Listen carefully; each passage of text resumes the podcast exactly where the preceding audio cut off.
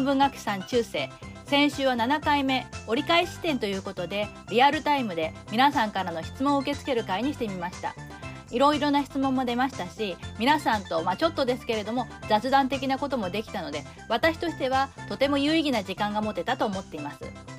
いつもなら、まあ、前期1ヶ月ぐらい経ったところでちょうど連休が入って少し休めるんですが今年度はそれがないこともあって皆さんももちろん私もそうですがそろそろ疲れが出てきた頃じゃないかなと思います。あまり無理をせずでもペースは崩さず頑張って前期を乗り切ってくれることを願うばかりです。それでは今日も盛りだくさんで参ります。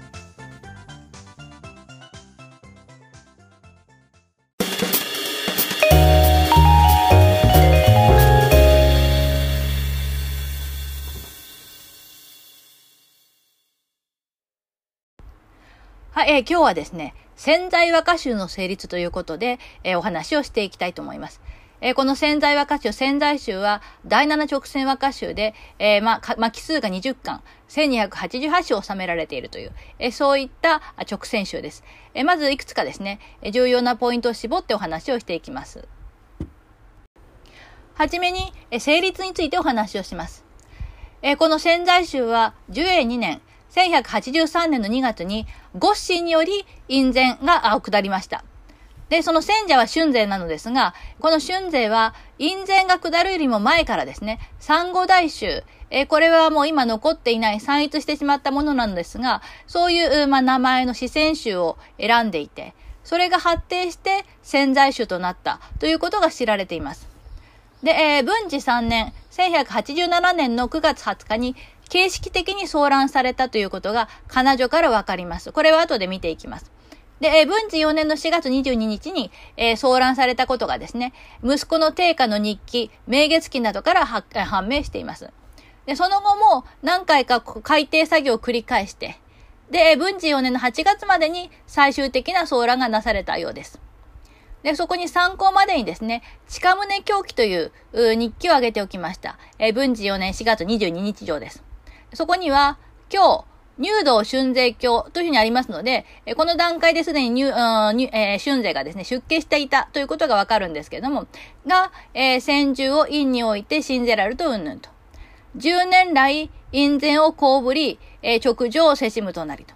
その名を潜在和歌集とうんぬんと。え、このように書いてありまして、ここからもですね、え、まあ、ある程度のその先住の経緯というのがわかります。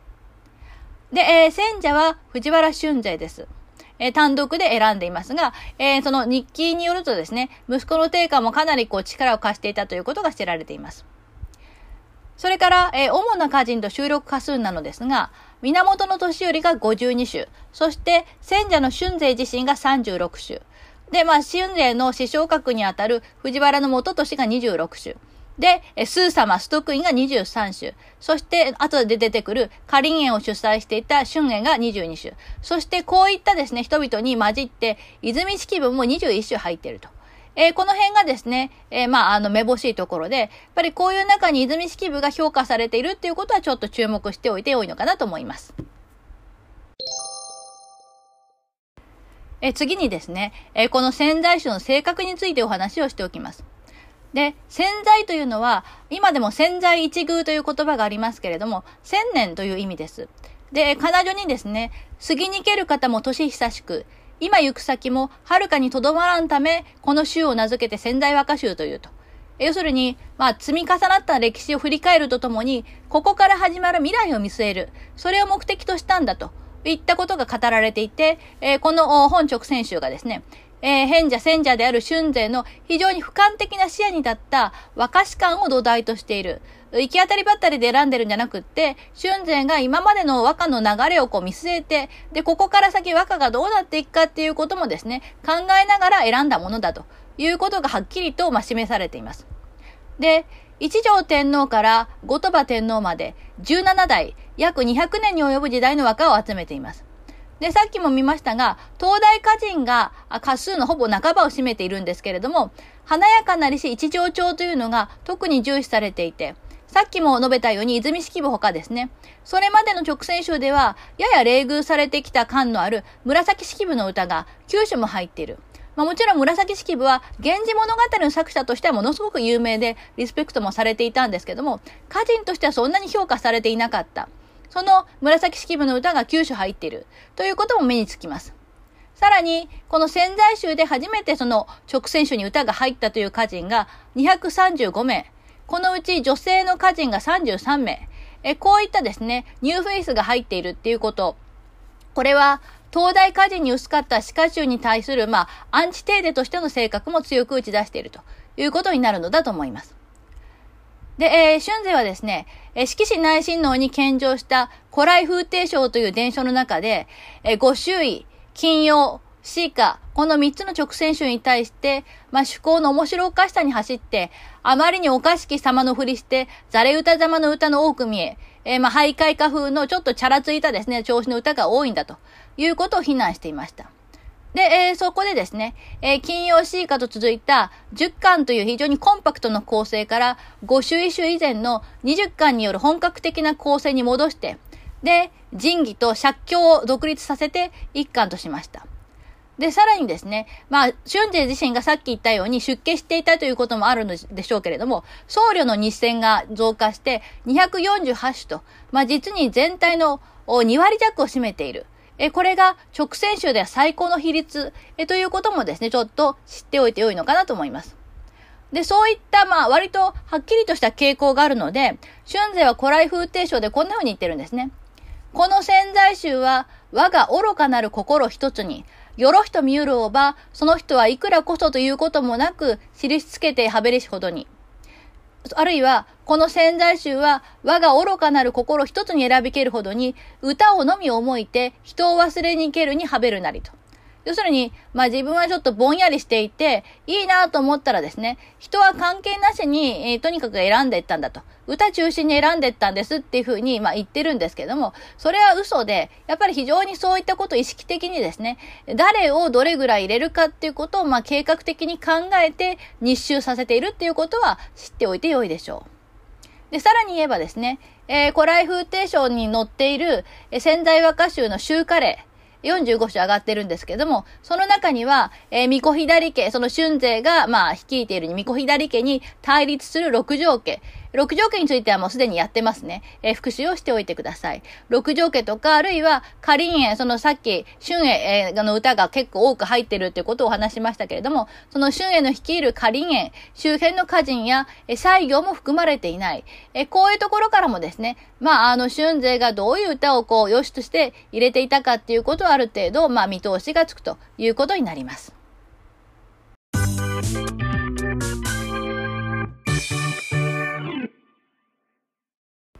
さて、ここで、え資料 A、え潜在和歌集の仮状をご覧ください。ここからその春勢がですね、どのような思惑で、えこの潜在集を選んだかということを追っていきたいと思います。で、これ全部を読んでいくとキリがないので、え、それぞれですね、重要なポイント、え、1から7までノンブロ打ってあります。で、そのノンブルごとにですね、え、簡単に説明をしていこうと思います。えでは、え参りますね。まず、丸一では、和歌の起源について語られています。大和御事の歌はということで、和歌がですね、神代より始まった。で、ちはやぶる神代より始まりてというのは、これは、スサノオノミコトの歌、役も立つ、いつも八重垣つまごみに、八重垣作るその八重垣を、えという歌によっています。で、え、神代から始まって、奈良の花に、吉武天皇の時代に広まって、で、えー、玉敷の平の都、平安京では、第五天皇が古今集、村上天皇が五千集、白河天皇が五周一集、堀川天皇が堀川百種ということで、えー、直線書に混じって、堀川天皇の堀川百種が、えー、まあ、直線に準ずる形で扱われてるっていうことは気をつけておいていただきたいと思いますが、そのように、まあ、歴代のめぼしい天皇が和歌を非常にこう重要視しているということがここでまず、えー、語られています。次の丸2では、まあ端的に言って、和歌を読まずんば人間にあらずということが語られています。で、冒頭に、おおよそこのことわざ、我が世の付属としてというふうにありまして、和歌というのは我が国の文化なんだと、えー、こういうふうにまあ言ってるわけですね。で、どういうことかというと、えー、和歌を好んで読めば、なお後世に残せるし、逆に和歌を学ばない人間は、まあ、壁に向かってぼーっと突っ立ってみたいなもんだと、えー、こういうふうに言ってるわけです。で、かかりければ、というわけで、えー、この世に生まれた我が国すべての生きとして生きる人間というのは、身分の高い低いを問わず、和歌を読まない者は少ないんだと。まあ、いないとは言ってないんですが、少ないんだと。えー、このように述べています。で、えー、二つの例を挙げています。最初に上がっているのが、えー、まあ、聖徳太子ですね。聖徳太子が片岡山で、まあ、飢えて倒れている骨敷に長歌を読みかけたというエピソードがありまして、そこで、しなてる片岡山に、いいに得て、伏せる、その旅と哀れと。えこういった歌を、まあ、長歌をですね、読みかけたという例と、それから、え蓮行大師、すなわち最長ですが、最長が、あのくたら山脈三母代の仏たち、我がたつとまに妙があらせたまえ、えというですね、歌をお読みになった。まあそういった人、それに、そういった人たちが歌を読んでるってことで、歴代の味方も和歌を捨てにならないけれども、だけれども、直線種を先住させる例っていうのは、やはりレアなんだということを、ここで春勢は述べています。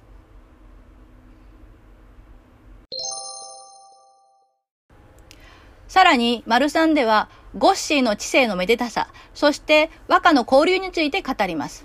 で、えー、ゴッシーがですね、即位して、保ち始めたも、これが方言という、まあ、年号を言ってるわけですが、方言と改元してから、えー、代理に美しい電車の造成を、造営を行って、で、それを帝にお譲りになって、えー、ゴッシー自らは、戦闘御所、これは法王上皇のお住まいのことを言いますけども、戦闘御所をお住まいと定めて、33年もの年月を経たのだと。で、えー、院の広い慈悲の心は、日本の外、国外にも行き渡り、えー、ゴッシーの恵み深い御心は、花よりも香ばしく匂う。で、人々は、春の花、秋の月を見るにつけても、心を動かされないことがないのだと。で、えー、どういうことかというと、えー、還元の遊び、えー、歌会、司会、そして歌合わせ、詩歌合わせ、そういった、まあ、非常に文化的なイベントが頻繁に行われるし、和歌の道が盛んになって、結果、先住の機運が高まり見せてきたと。いうことで、ゴッシーが非常に和歌に対して興味を示したといったことがですね、えー、語られていて、ゴッシーの徳の高さということがで非常に挙げられているわけですね。で、私たちは今までですね、ゴッシーについて散々、えー、まあ、授業を通じて見てきたわけですが、えー、ちょっと待ってよというふうに、まあ、大体の人がそこで突っ込みを入れたくなるところだと思うんですけれども、これは、えー、春勢が、まあ、自分の思うことを素直に書いたのではなくって、古今和歌集の彼女、貫之の書いた彼女をテンプレにした表現で、要するにいかにこう自分がお仕えしている我が君が素晴らしいかっていうことを、まあ、書くっていうのが彼女の、まあ、お約束なので、それにあたって洗礼として古今和歌詞を使っているということになるわけです。まあ、と、ともかくですね、そういった非常に徳の高い帝がいるときに和歌が栄えるっていうのが、まあ、彼の言いたいことというふうに理解しておいていただければと思います。さて、えー、次の丸4ではですね、えー、潜在和歌詞の戦死について、そして潜在という、まあ、言葉の由来について語られています。で、えー、ゴッシーが和歌愛好者の言葉に耳を傾けて、え、過去の折々に触れての人の心にも関心を持ったため、御朱意和歌集に漏れた歌、あそして、省略、一条天皇から文治、後鳥羽天皇の200年余り、17代にわたる和歌を選ぶようにというふうな直命があったと。で、さらに言うならば、えー、まあ、金曜和歌集、鹿和歌集はコンパクトなので、日周してないた歌が多い。からそこからも取る。で、それ以外、まあ、現代の歌からも先化したよということが語られています。で、ここに、え、先ほど冒頭で述べましたように、次に蹴る方も年久しく、今行く先も遥かにとどまらんため、この州を名付けて潜在和歌集というと。えー、こういうふうなことで、その、まあ、直線集の名前っていうのは非常に重要なんですけれども、こういった過去を学んで、それからこれを未来に反映させていくっていうふうな、まあ、非常にこう大きな目的があるんだよっていうことを示しているということが、丸4で語られているということになります。え続く丸5では、和歌の道について語っています。え中国や日本の広範な文芸の道を学んでいるというわけでもなく、さりとて仏教の教えを悟れたというわけでもない。ただ、ひらがなの47文字を使って、で、心に浮かぶことを言葉に任せて言い連ねる、非常にシンプルな形式なので、味噌一文字の和歌を読むものは、もう簡単にですね、自分は和歌の道を極めたとか、和歌という文言の境地を理解したと、そういうふうにばかり思っている。要するに、和歌っていうのは舐められてんだと言うんですね。とはいえ、実のところ、和歌っていうのは本当に奥が深いんだと。で、それで春勢はどのように言ってるかっていうと、優れた作品ばかりとは限らないし、優れた思考の和歌はなかなか見つからないんだけれども、和歌の道に心を寄せる志を評価して、また、和歌の道を絶やしてはいけないというところでですね、隠遁者の和歌であっても、見栄えが良くって、耳障りではない作品を漏らさず選んだんだと。いうふうに、ここにですね、隠遁者の和歌であってもっていうことをわざわざ書いていることがやっぱり重要だと思うんですけども、出家者ってのはあんまりこう、もちろん蘇生奉仕とかいろんな歌人はいますけれども、今まであまり重きを置かれてこなかった。だけれども、そういうところにとらわれとらわれずに選んだよということを言っています。で、程よくまとめて1200種余り20回になったよということがここで、えー、まあ、あの、明かされているということになるわけですね。丸ログでは、えー、直線種の選者の資格、そして洗礼について述べています。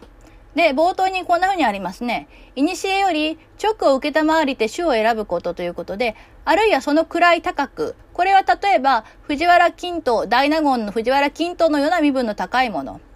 あるいはその品下れる。これはまあ、木の貫之だとか、大中飛義信、そして清原元助、まあ、こういった官位の低いもの。えこういうものもですね、長くこの和歌の道を学んだものっていうのは、えー、選者になった例はあるんだけれども、当選者が選者となった例はないのだと。で、ただし、えー、宇治山の汽船法師、汽船法師が直を受けて、汽船式というものを選んだことはある。自分もそれに倣って、まあ、戦時に携わったんだと。いうことで、えー、汽船法師を洗礼に自分が、まあ、その直線宗の選者となったんだということを述べています。で、さらにですね、えー、和歌の家に生まれて70歳も過ぎた。和歌の裏の道に携えては、七筋の石尾にも過ぎ。さらに、我が海苔の滑らぎに使えたて祭りっては、無措置に何余りにければということで、法皇様、まあ、ごッにお使い申し上げて60年以上になると。で、そんな関係で多くの歌集とか映像を集めるという、まあ、直命が私に下ったのだろうと。えこのように述べています。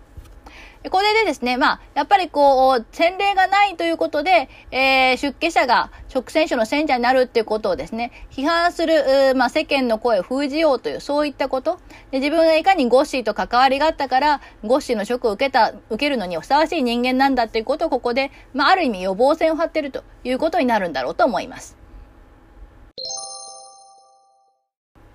そして最後7は結語にあたります。で、この週、各この度印を兼ねぬれば、住吉の松の丘で久しく伝わり、玉津島の波、長く静かにてうんぬんとありまして、まあ、仙台和歌集がこのようにまとめられた以上は、天が収まって和歌の道も長く続くことは間違いないのだと。えー、このように述べて、えー、文治3年の9月20日に騒乱したということで結んでいます。えこのような形で、まあ、直線種のですね、えー、彼女、すべての直線種に彼女があるわけではないのですけども、かなりボリュームがあって、しかもまあ、あの、非常にこう、説得力のある形で、え、彼女がまとめられているってことがお分かりいただけたのではないかと思います。えここで、え参考1ですね。ゴッシーの和歌というものを挙げておきました。えゴッシーは、まあ、ファンキーな今用狂いだということは、まあ、散々皆さんご存知だと思うんですけれども、さりとて、全く和歌を読んでいないわけではなかった。えということで、え潜在集と新古今集に入っているゴッシーの和歌をピックアップしてみました。まず潜在集の2週歌です。えー、3つ挙げましたけれども、まず最初、巫女におわしましけるとき、鳥羽殿に渡らせたまえける頃、池の上の花と言える心を読ませたもうける。陰の漁生。池水に、右輪の桜散りしきて、波の花こと盛りなりけれ。え、まだその、親王でいらっしゃった時に、鳥羽殿にお出ましになった時に、池の上の花という、まあ、題でお読みになったということで、えー、池の水に、その水際の桜が、まあ、散ってきて、で、えー、波の花が非常にこう華やかに咲いたよと。まあ、こういう歌ですね。そして次、位の恩時なので、えー、ゴッシーがですね、天皇になられた時。で、皇太后の宮、これは医師という人ですけども、えー、早い時、早い段階で、まあ、ゴッシーのその、妃になった人ですね。で、後に、まあ、皇太后の宮になったんですけども、初めて参りた参り行ける、後の明日に使わしける。これは、まあ、いわば、絹銀の歌ということになります。よろずよをちぎり染めつる印には、かつがつ今日の暮れぞ久しき。まあ、ずっとその、あなたと一緒に暮らす、あなたと一緒に、えー、まあ、夫婦になるということをですね、約束した、まあ、その証拠で、えー、とにかく今日の暮れが、まあ、長く待たれますと。まあ、こういう歌です。で、さらに、上野の子供、天井人たちが、老いて後の恋、えー、というですね、言える心をつこ祭りけるに読ませたもうける。えー、その老いて後の恋という、まあ、和歌の題をみんな、みんなで読んでいたときに、五子自らお読みになった歌ということで、思いきや、年の積もるは忘られて、恋に命の絶えんものとは。まあ、自分が年を取ったってことが思わず忘れられて、恋で恋路にしてしまうなんてことを思っただろうかと。まあ、こういう歌を読んでます。それから、え新古今集の日週歌としてまた3首を挙げましたが、最初ものものは大知らずです。えー、おしめども、散り果てぬれば桜花、今は小杖を眺むばかりと。いくらこう、なえー、散ることを惜しんでも、すっかりもう散ってしまったから、えー、桜の花はもうないですね。ただ、小杖をですね、ぼーっと眺めているだけであると。で、次、鳥羽殿にて、領宿のしぐれということを、ということで、まばらなる芝のいおりに旅寝して、しぐれにぬるるさよ衣かな。まあ非常にこう粗末でですね、目の詰まっていない雨漏りしそうな芝のいおりに、え、旅寝をして、えー、一晩中ですね、しぐれに濡れることだと。自分の衣はしぐれに濡れるよと。えー、こういう歌を読んでます。そして、えー、最後、御悩み重くならせたまいて、雪の明日に、非常にごご病気が重くならせた時の雪の、まあ、明け方に読まれた歌ということで、えー、梅雨の命、消えなましかば書くばかり、えー、降る白雪を眺めましやわ。自分の儚い命がもし消えてしまうのでなけなければ、えー、こんな風にですね、降る白雪を眺めることがあるだろうかと。こんな歌を読んでますね。で、えー、このようにですね、まあ、ゴッシーも歌を読んでるんですけれども、まあ、割と平易な歌で、まあ、スー様とはかなり違って、本当にあのまあ、そんなにこう、まあ、素人っぽい歌ってですね、そういうものを読んでる、えー、ということがお分かりいただけると思います。え、こういうところからもですね、ゴッシーは、まあやっぱり若いに対してそんなに関心が厚くはなかった。えー、帝としての何でしょうね、お仕事として読むことはあったけれども、まあそれほどですね、あの、パッションが、え今用にかけるパッションに比べれば、若いに対するものというのは、かなりこう薄いものだったということが理解してもらえるのではないかなと思います。えー、参考にとしてですね、36ページの頭に、えー、関数本の形態と関東化、漢字化という、まあ、ものを挙げておきました。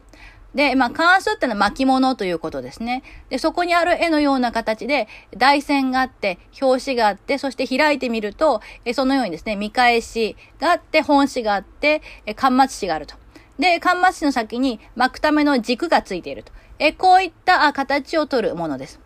で、えこの直線集というのは、えー、巻いくらというふうに言われますし、20巻っていうふうなことも、まあ、潜在種はそうなんですけれども、これは要するに、巻物の形で献上されるものですよっていうことがここからわかるわけです。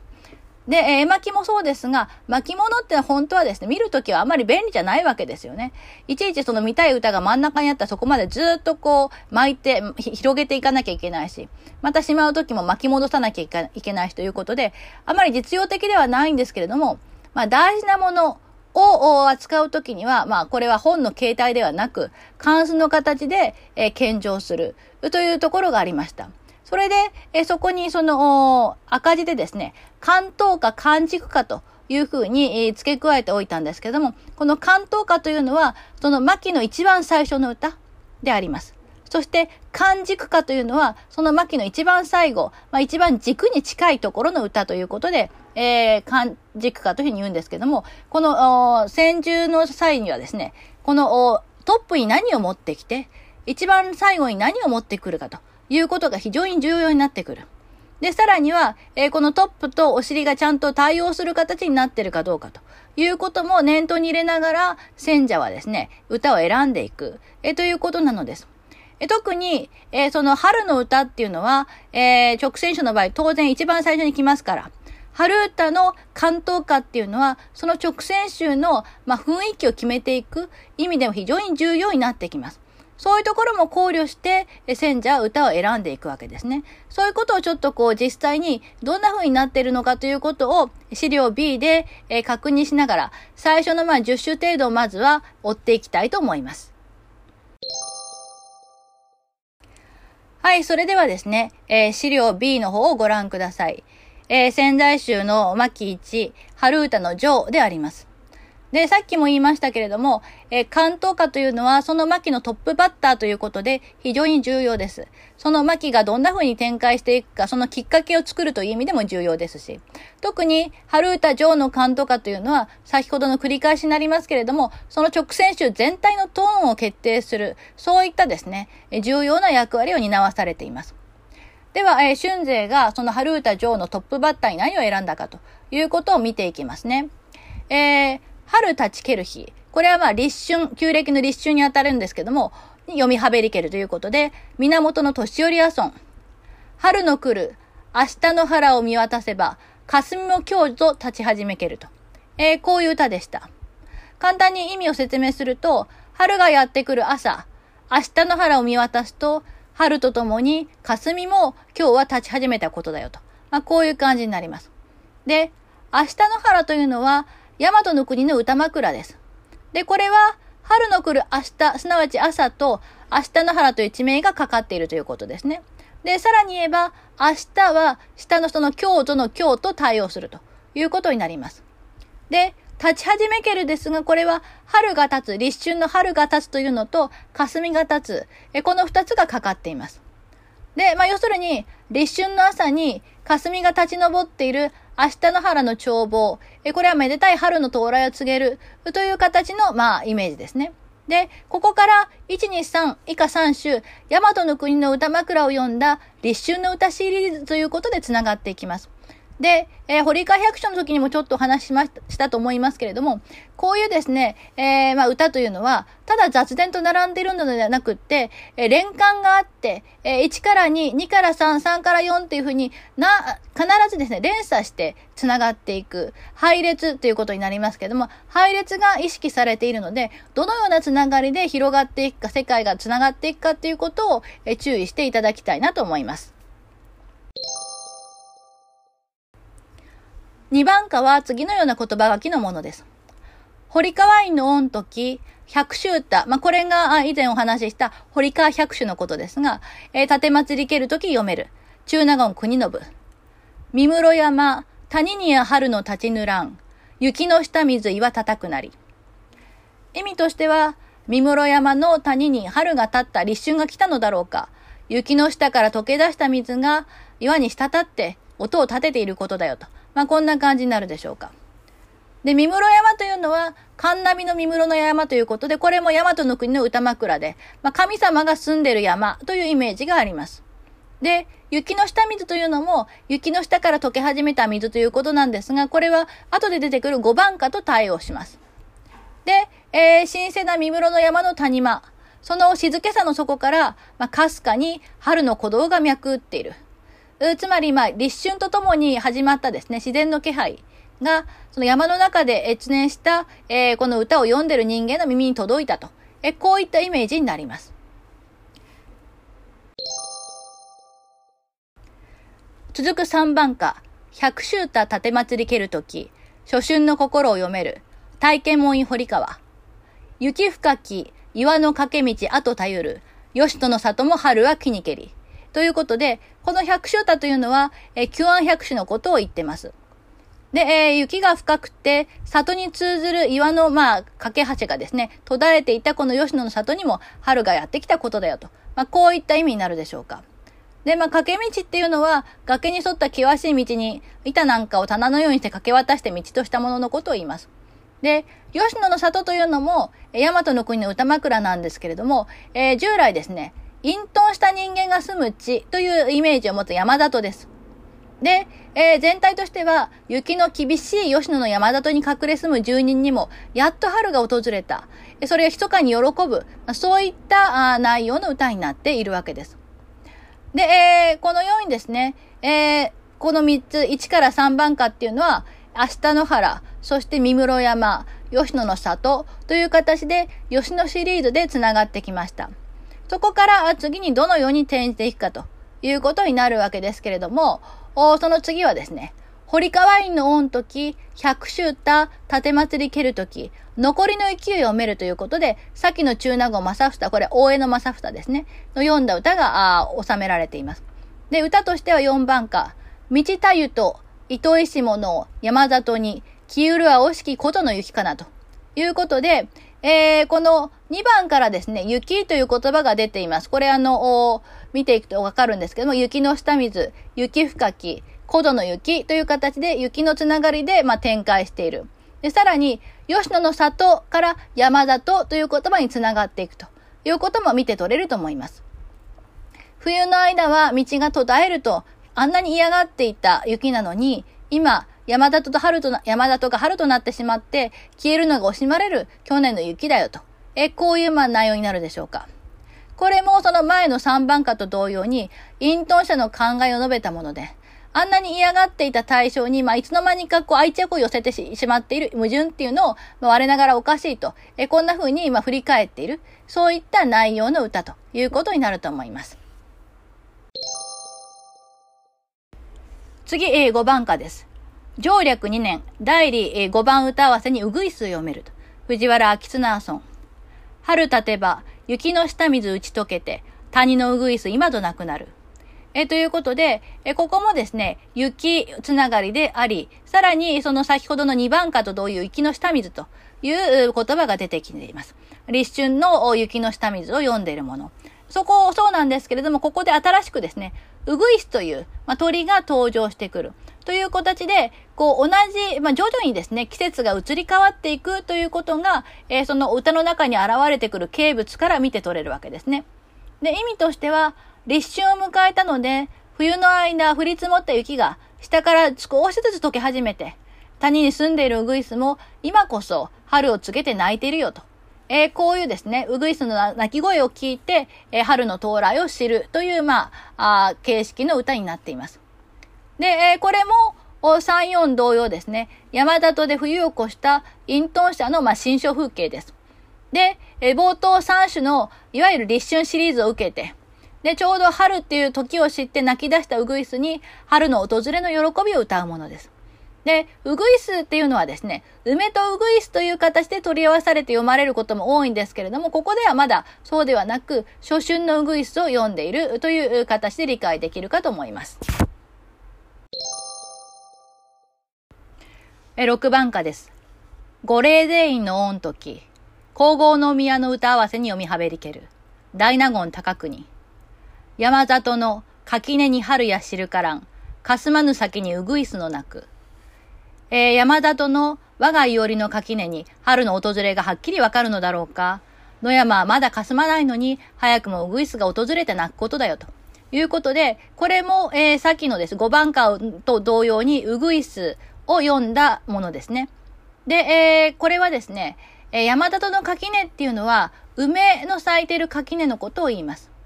で、霞の先にというのは、春霞が立つ前にっていうことなんですね。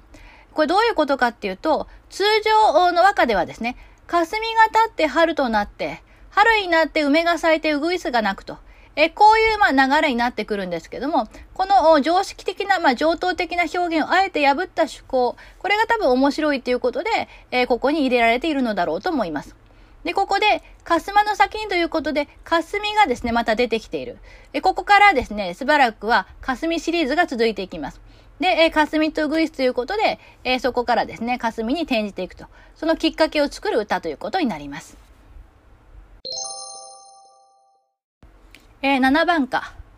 保証寺入道、先の大き大芋内君、内大臣にはべりけるとき、十周太読ませはべりけるに読める。源の年寄り阿孫。煙かと、室の屋島を見しほどに、やがても空の霞ぬるかな。えー、あれが室の屋島の煙かと見ているうちに、そのまま空が春霞で霞んだことだよと。えー、こういった、ま、内容の歌です。で、宝生寺入道というのは藤原忠道のこと。えー、この人もですね、方言の欄に出てきていますね。で、こういった、まあ、政治家なんですけれども、えー、その政治家である忠道が、えー、まあ、十周歌の歌会を催した。その時に年寄りが読んだ歌ということになります。で、えー、室の屋島、これは下野の国の歌枕ですけれども、一般的には心の中にくすぶる思いの煙の比喩です。しかしながら、当該下ではそういった比喩ではなく、女形として読んでいます。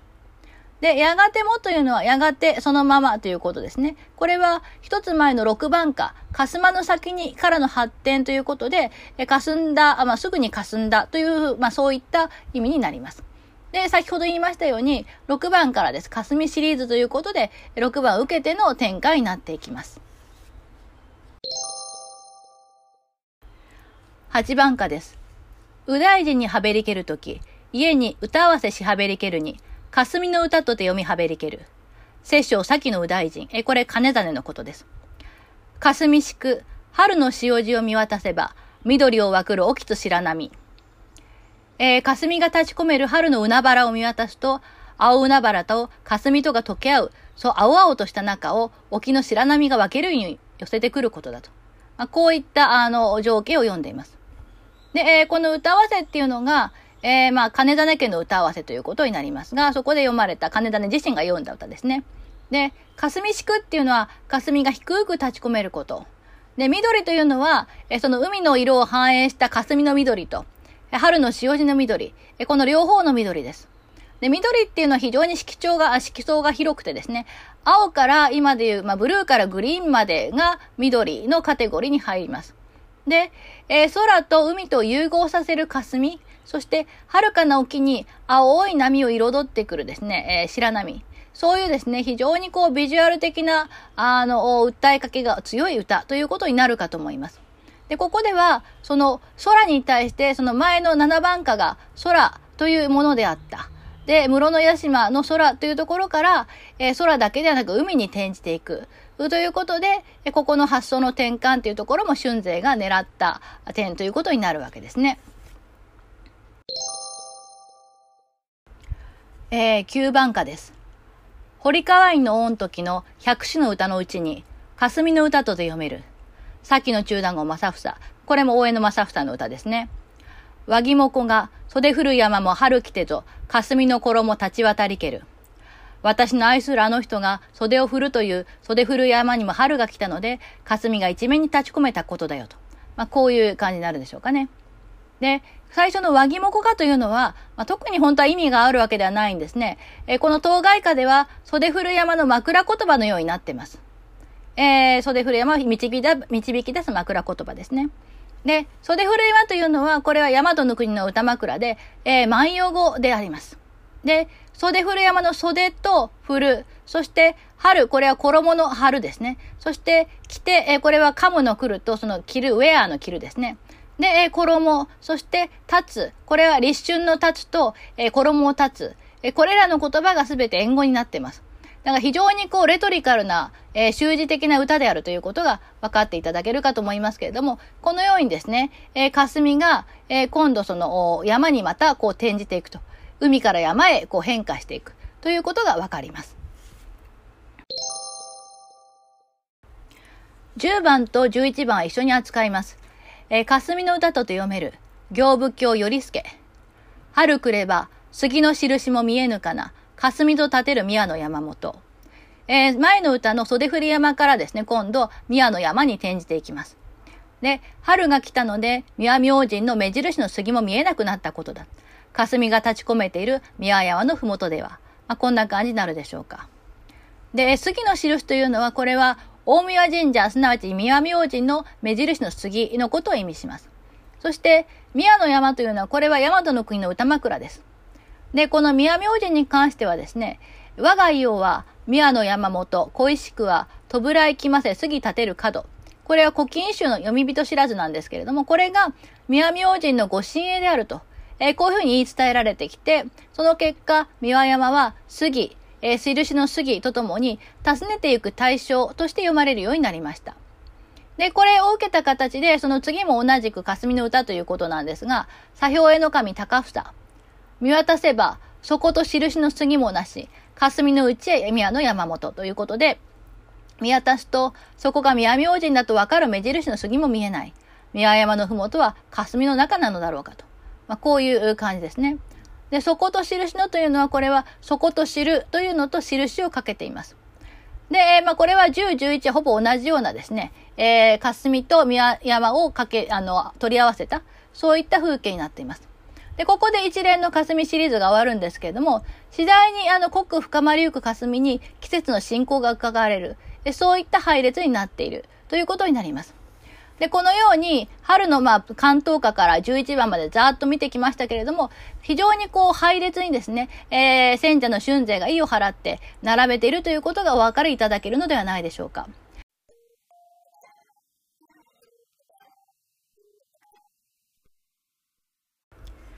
えー、ここからはですね、完軸化に向けて、えー、どのように、まあ、展開していくかということを少し追ってみたいと思いますので、えー、65番から見ていきます。ただし、えー、その関東から11週見たようなですね、丁寧な説明はもういたしません。皆さんの方で、えー、その言葉がどんな風に前歌と後の歌で繋がっているか、といったことをこう注意しながら、えー、まあちょっと考えてみてほしいなと思います。で、和歌を扱うと、なんだかいつもですね、この和歌の意味はまあ試験に出ますかとかって聞いてくる人がいるんですが、そういうものは文学史の試験では出しませんので安心していただきたいと思います。えむしろですね、その前と後でどういう同じ言葉が使われているのかとか、えー、その季節がどんな風に移り変わっていくのか、状況がどんな風に変わっていくのかという配列が何を意味するのかっていうことをですね、えー、自分で考える、そういうトレーニングをしてほしいと思って、えー、今回コーヒー読んでいるので、それをこう、汲み取っていただければと思います。では、えっ、ー、と、65番からいきますよ。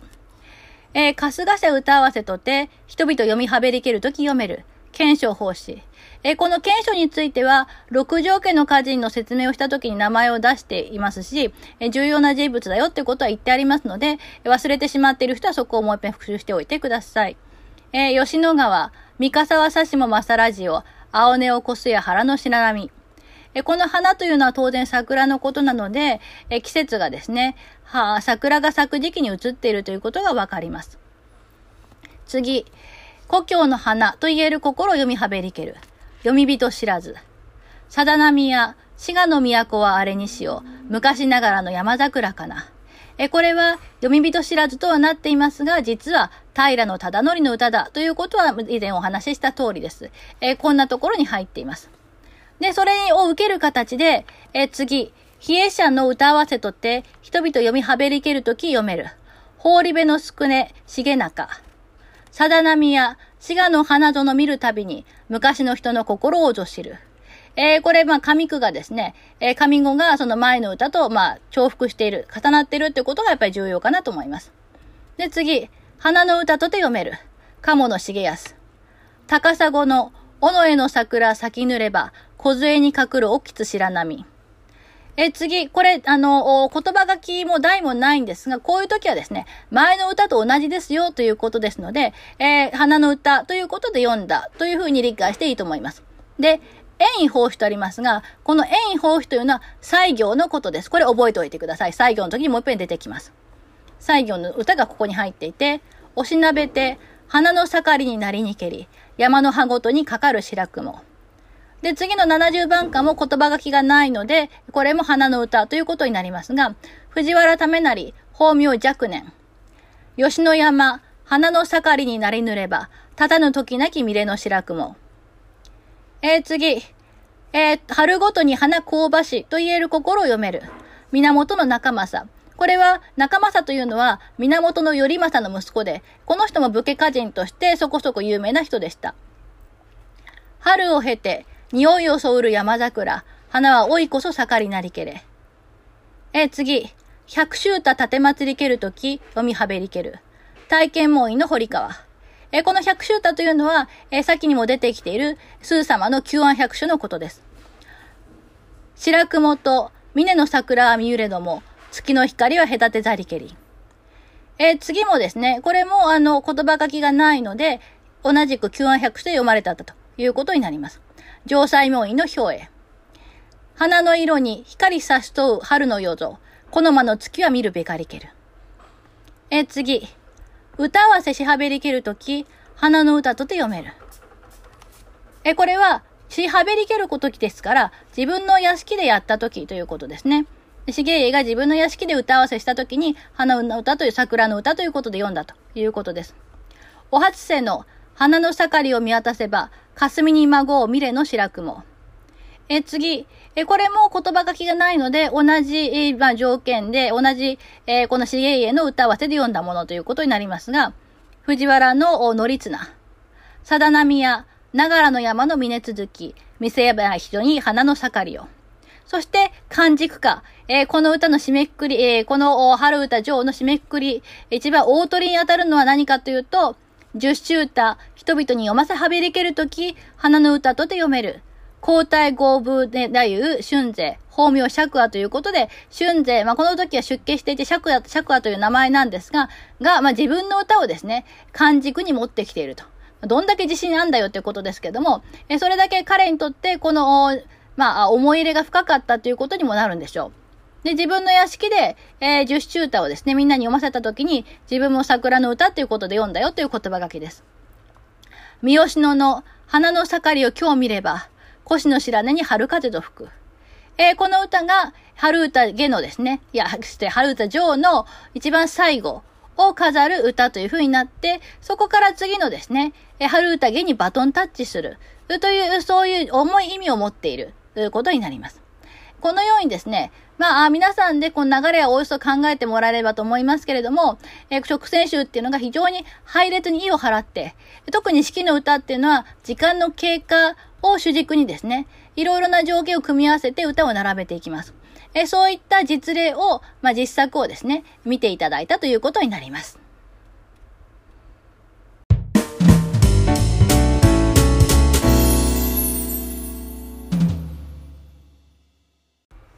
さて次に、仙台和歌集の花風についてお話をしておきたいと思います。で、これはまあ当時の時代ととても関わり合ってくるところなんですが、折しも方言平時の乱に始まるまあ動乱期だった。そして、後で出てくる西行ですとか、え若年、若前、若長、えこれを大原の三弱と呼ばれていた人たちなんですけども、えこういったですね、春勢と親しい、え肝心歌人たちが次々に出家をしていく。で、えー、安定した社会の社交サロンの中で、ウィットに富んだ和歌のレトリックを見せ合って、おーって褒め合うだけでは済まない時代にも入っていたということです。で、それが、非常にこう出家者の歌がいっぱい入ってるっていうですね、仙台和歌集の特徴と、まあ、密接に関わり合ってくることです。で、それに加えて、えー、ずっと見てきたように、ゴッシーはですね、和歌への関心が薄くって、しかも、二条天皇以降、六条天皇、高倉天皇、安徳天皇と、まあ、年若い天皇が続いたために、セントあるいはダーリーの方が消えかかっていく。ということで、伝統的なですね、帝を中心とした、まあ、サークルで歌を読むというですね、晴れの和歌の存続する場が著しく減ってしまったという結構こう笑えない、えー、現状があったということをまず頭に入れておいてください。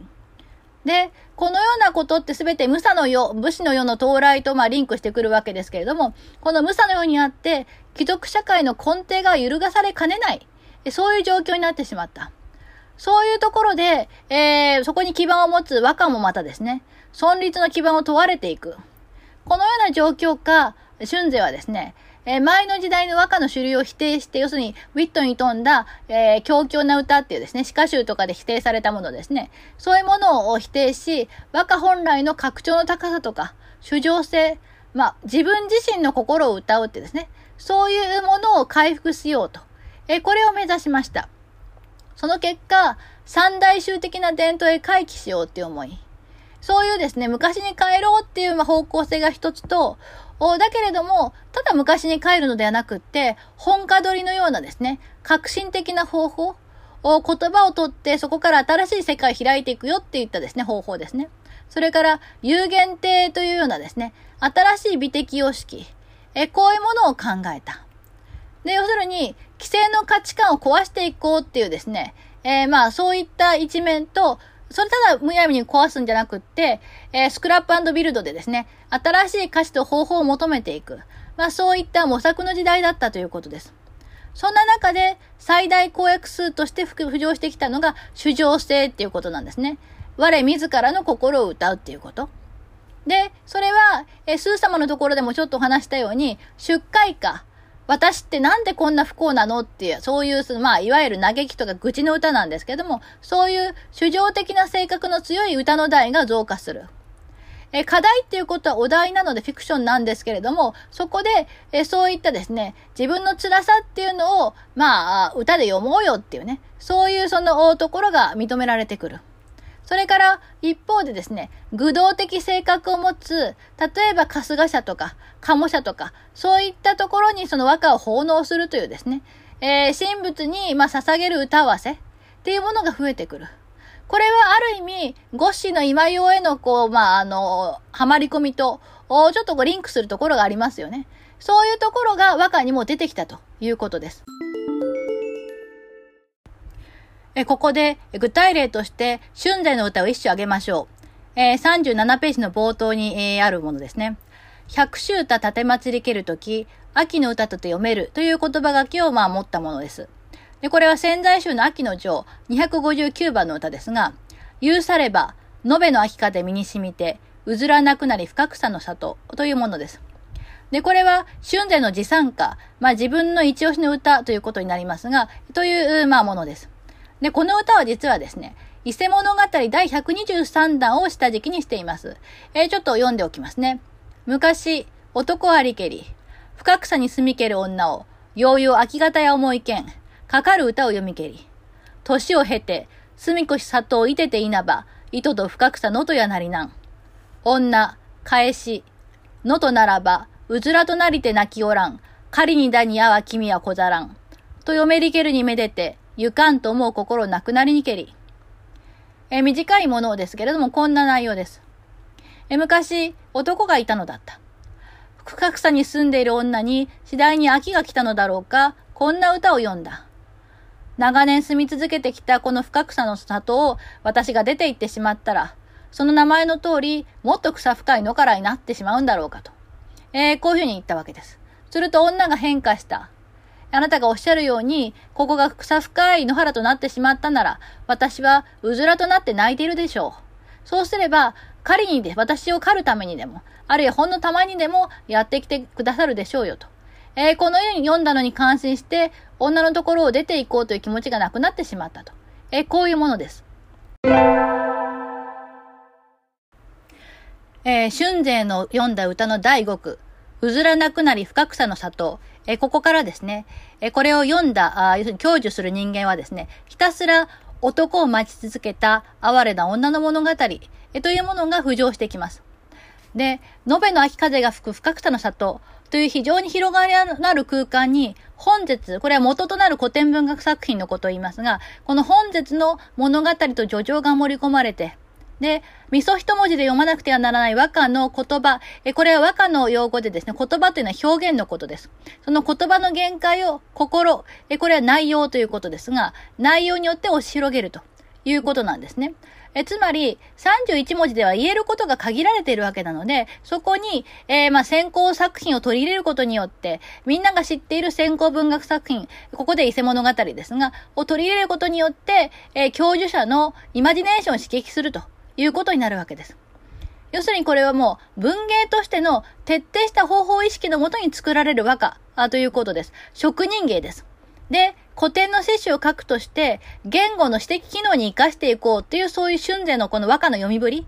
え、これが、えー、この段階でですね、すでに自覚されていたということになるわけです。で、これは、その後にですね、600番歌合わせ。これは春勢が半者を務めた非常に大掛かりな歌合わせのイベントですが、それを経て、新婚金和歌集に結実することになります。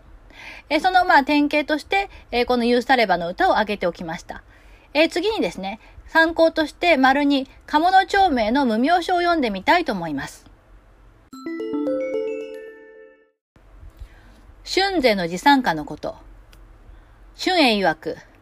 五条三味の入道のもとに詣でさたりしついでに、五英の中には、いずれをか優れたりとおぼす。よその人、様々に定めはべれど、それをば持ちはべるべからず、まさしく受けたまわらん、と聞こえしかば。言うされば、延べの秋風身にしみて、うずらなくなり深草の里。これを何、身に取りてま、表歌と思いたまうる、と言われしよ、春へ、また曰く。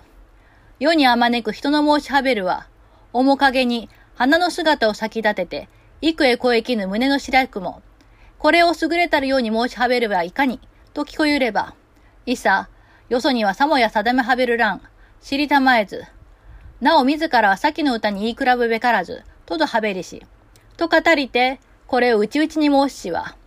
この歌は、身に染みてという腰の子の意味重無念に覚えるなり。これほどになりぬる歌は、景気を言い流して、ただ空に身に染みけん歌詞と思わせたるこそ、心にくも言うにもはべれ。意味重言いも、言いもてゆきて、歌の線とすべき節を沢と言い表したれば、無限にこと浅くなりぬる。とて、そのついでに、我が歌の中には、三好野の山かき曇り雪降れば、ふもとの里は打ち茂るつつ、これを何、かの類にせんと思いたまうる。もし、世の末におぼつかなく言う人もあらば、かくこそいいしか、と語りたまえ、とぞ。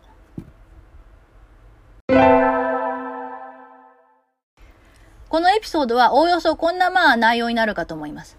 で、春英というのはこれ、鴨の長命の和歌の先生でした。あれで、えー、この長命がですね、えー、に向かって、この春英がこんな風にお話になったというんですね。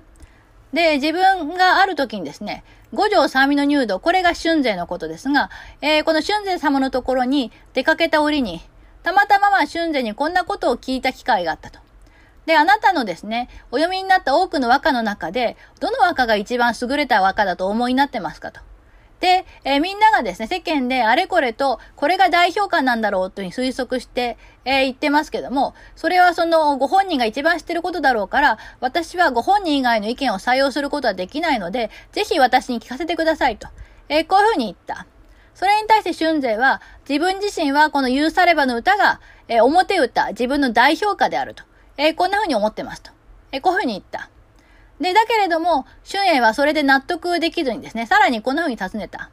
世間では、あなたの代表歌表歌として、面影に花の姿を先立てて、幾重小池の峰の白雲、えー、という歌をですね、推してるものが多いけれども、それについてあなたはどんな風にお考えですかと。えー、こういう風に言った。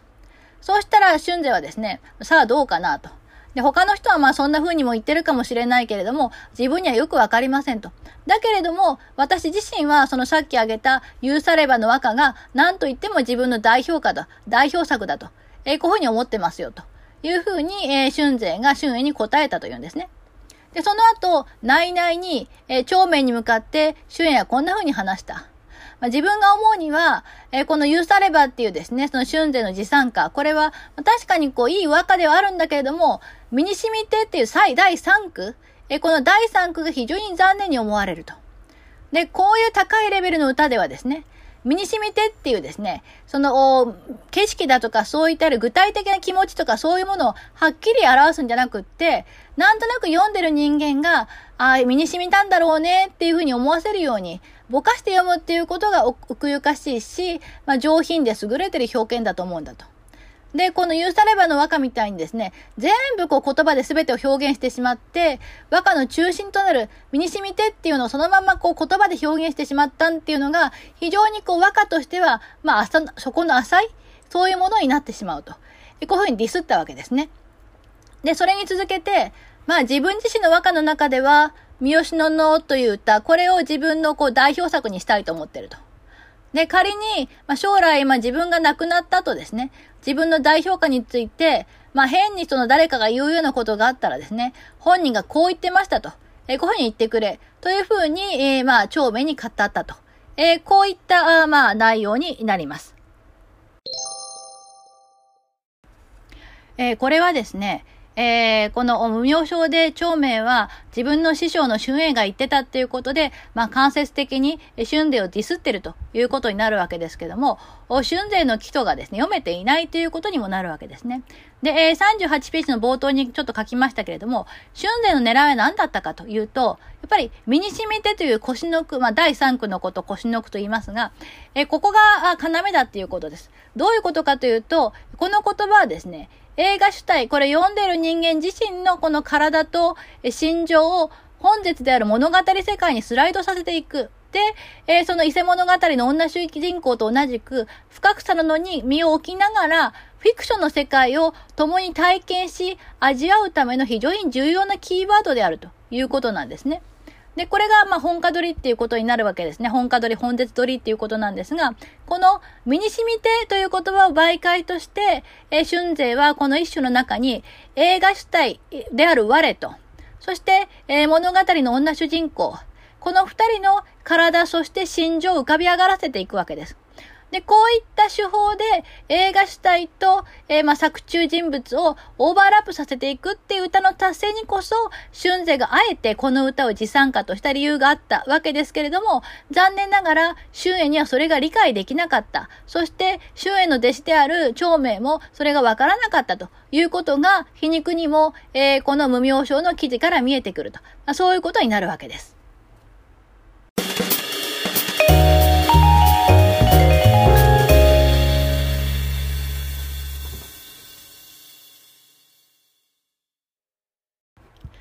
さて、えー、最後にですね、その春英率いる仮英についてお話をしておきたいと思います。えー、仮英の会主たち、えー、ということで立候補してあります。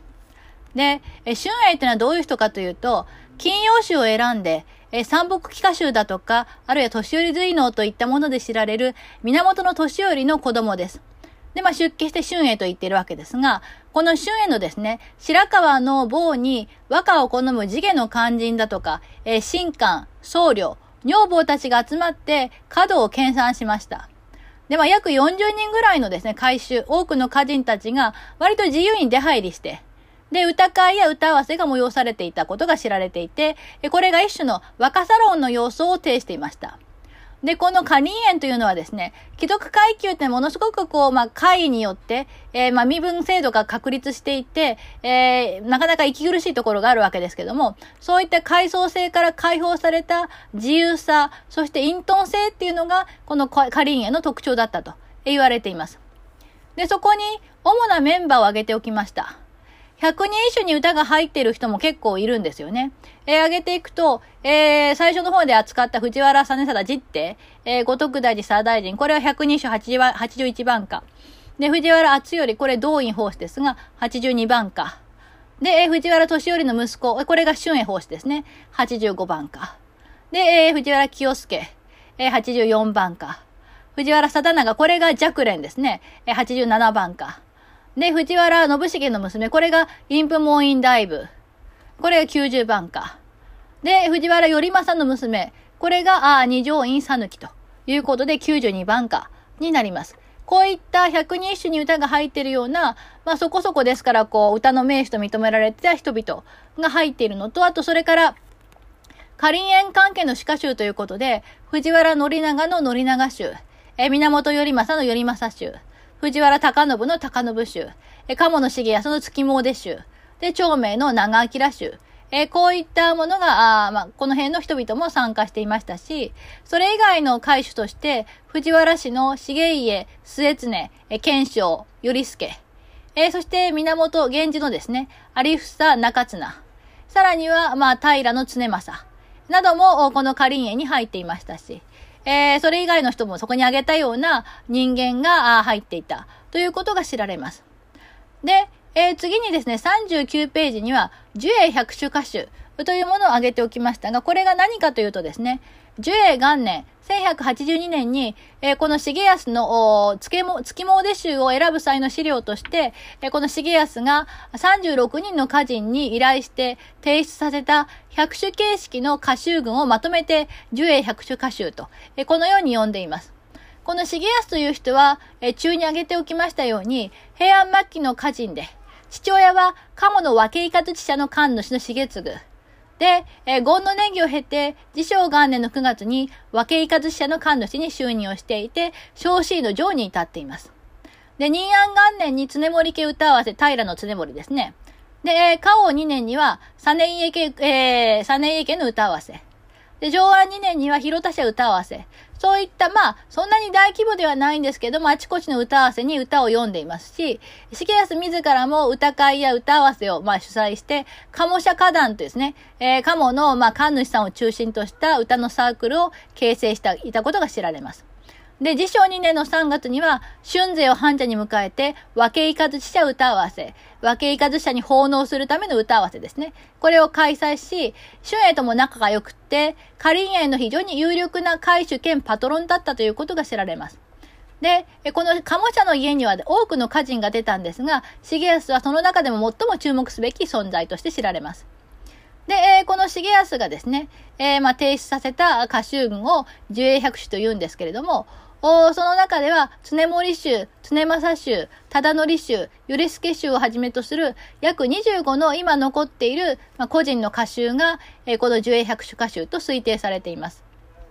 で、この中には、春勢とか春江といった、まあ、東大一流の歌人は入っていなくって、えカリン園や鴨鮭に縁の深い、まあ、信仰の武家だとか、次元隠遁者、女房など、まあ、いわば二流歌人の歌手に限られるっていう点に特色があると。えこのように言われています。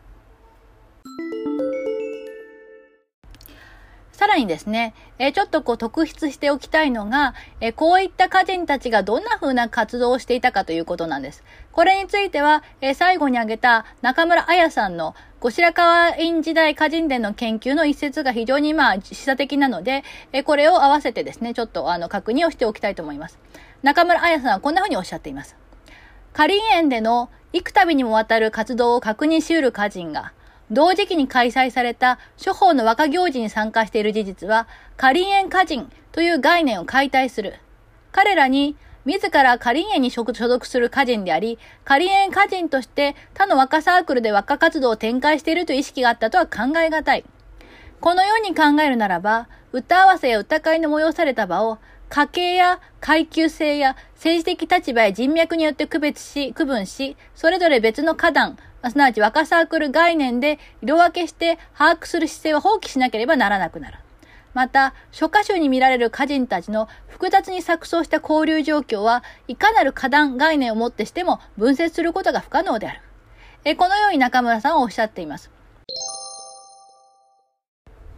えー、今までいろいろなその歌人たちの和歌を見ながらですね、言葉書きなんかも見ていったわけですけども、そうすると、ある公女のサロンにいたはずの人が、別の歌壇とおぼしきものに出入りして歌を読んでたりっていうことがちょいちょいあったっていうことが、えー、思い出していただけるかなと思うんですけども、そういった形でですね、割とゆるっとした、まあ、歌の集まり、えー、和歌愛好者の集まりというのが、えこの時代の実態であって、ここのカリンエントのメンバーとして名前を挙げた人たちもですね、自分の師匠は明恵であって、え失礼、え春英であって、で、春英以外の人には和歌を学ばないっていったそういうものではなく、う春英のところにも顔を出せば、え、別の例えば城西門院とか、あるいは体験門院とか、そういったところのサロンにも顔を出して和歌を読むとか、そういう形の非常にこう、風通しの良い、え環境があったと。いうことを、まあ、認識しておいてほしいということですね。その一方で、六条家と巫女左家といった、まあ、職人芸として和歌を読む人たちの間での、まあ、対立っていうのは一方で先鋭化していくわけですけども、そういうそのプロ、職人としての歌読みと、えー、こういった愛好者としての和歌の読み手っていうのの間には、えー、違いがあるんだってことも、えー、少し認識しておいていただければと思います。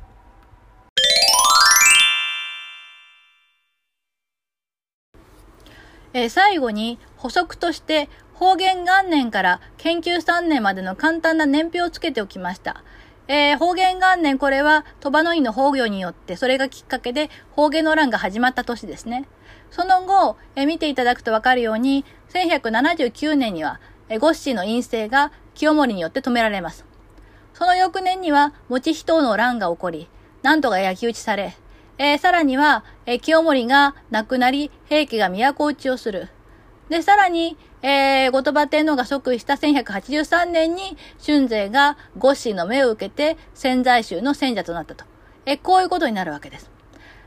国内が、まあ、戦乱でガタガタしている時に、どうしてわざわざ直線種を選ばせるのか。というふうにお思いになると思うんですけども、それこそが、えー、この潜在集を先住させた大きな理由ということになります。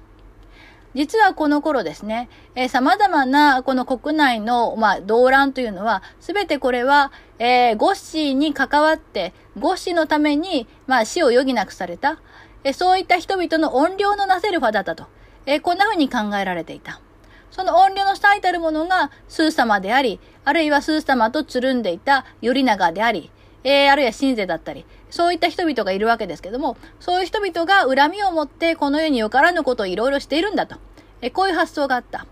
だからこそ、それを鎮めるために、ゴッシーは、スー様がこよなく愛した和歌、和歌を、えー、の力を借りてですね、スー様の気持ちをなだめようとしたと。そういうことなんです。そのために、春税が必要だった。なぜならば、なぜでしょうか？え春税は、スー様によって、旧安百州で大抜擢されたわけですよね。そういったスー様が非常にこう熱い心を寄せていた。これはまあ前回のスー様とのその超過のやりとり、えそこからもお分かりいただけると思いますけれども、そういった春前に白羽の矢が立ったということになるわけです。で、それをまあ春前もよく分かっていて、だからこそ、えスー様の歌がですね、読み人知らずという形になることもなく、非常に多くの数の歌がですね、えー、仙台集に入っているっていうのはまさにそのことを裏付けています。で、その戦銃作業の間に、壇の浦の戦いが起こって、兵器が滅亡する。で、こういうところも含めてですね、えー、この平忠則の歌が、読み人知らずという形で入っていくわけです。なので、えー、この直線集っていうのはものすごくですね、政治的な意味合いが強い、えー、特別な歌集なんだということが、この方からもお分かりいただけると思います。で、こういった形で、この源平の合戦の真っ只中に編まれた潜在集が文治4年、1188年に成立し、で、研究3年、それから4年後に五子は崩御すると。えー、こういう形になります。なので、まあ、認知度としては、えー、新古今和歌集に比べればずっと低いかもしれませんけれども、この潜在集というのは、えー、スー様に対する鎮魂のための直線集と、えー、そういったとても重い意味を持っていて、春世もそれに応えるべくですね、様々な工夫を施したということが分かってもらえればと思います。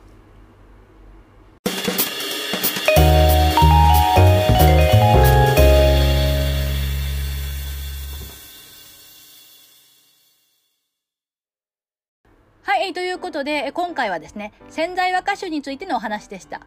えー、ゴッシーがどのような狙いでこの潜在集を選ばせたのか、そしてなぜ春勢にそれを命じたのか、ということについては最後の補足で述べた通りです。で、えー、その意を受けた春勢が潜在集で何を達成しようとしたのか、ということについては前半でお話をしましたよね。で、そういったことも含めて、えー、もう一遍おさらいをしておいていただければと思います。今回はいろいろと重要なトピックについてお話をしました。えー、直線集の関数という形式、そして、え、関東化、関軸化、さらには、えー、直線集の配列の問題、えそういったこともですね、えいろんな資料を、まあ、あの用意しておきましたので、それをもう一遍、え皆さんの方で確認をしておいてもらえればと思います。さて次回はですね、いよいよ、え中世の花壇を引っ張っていった大御所、藤原俊勢の話になります。えー、まあ、名前ぐらいしか知らないという人が多いのかもしれませんし、あまりこう、その人物像についてはわからないよという人が多いと思いますけれども、非常にこの人もキャラの立った、そしてまあいろんな数奇な人生をたどっている人なので、えー、そういうことも案外皆さんのお好みにかなうのではないかなと思っています。えー、それではまた来週、担当は石井でした。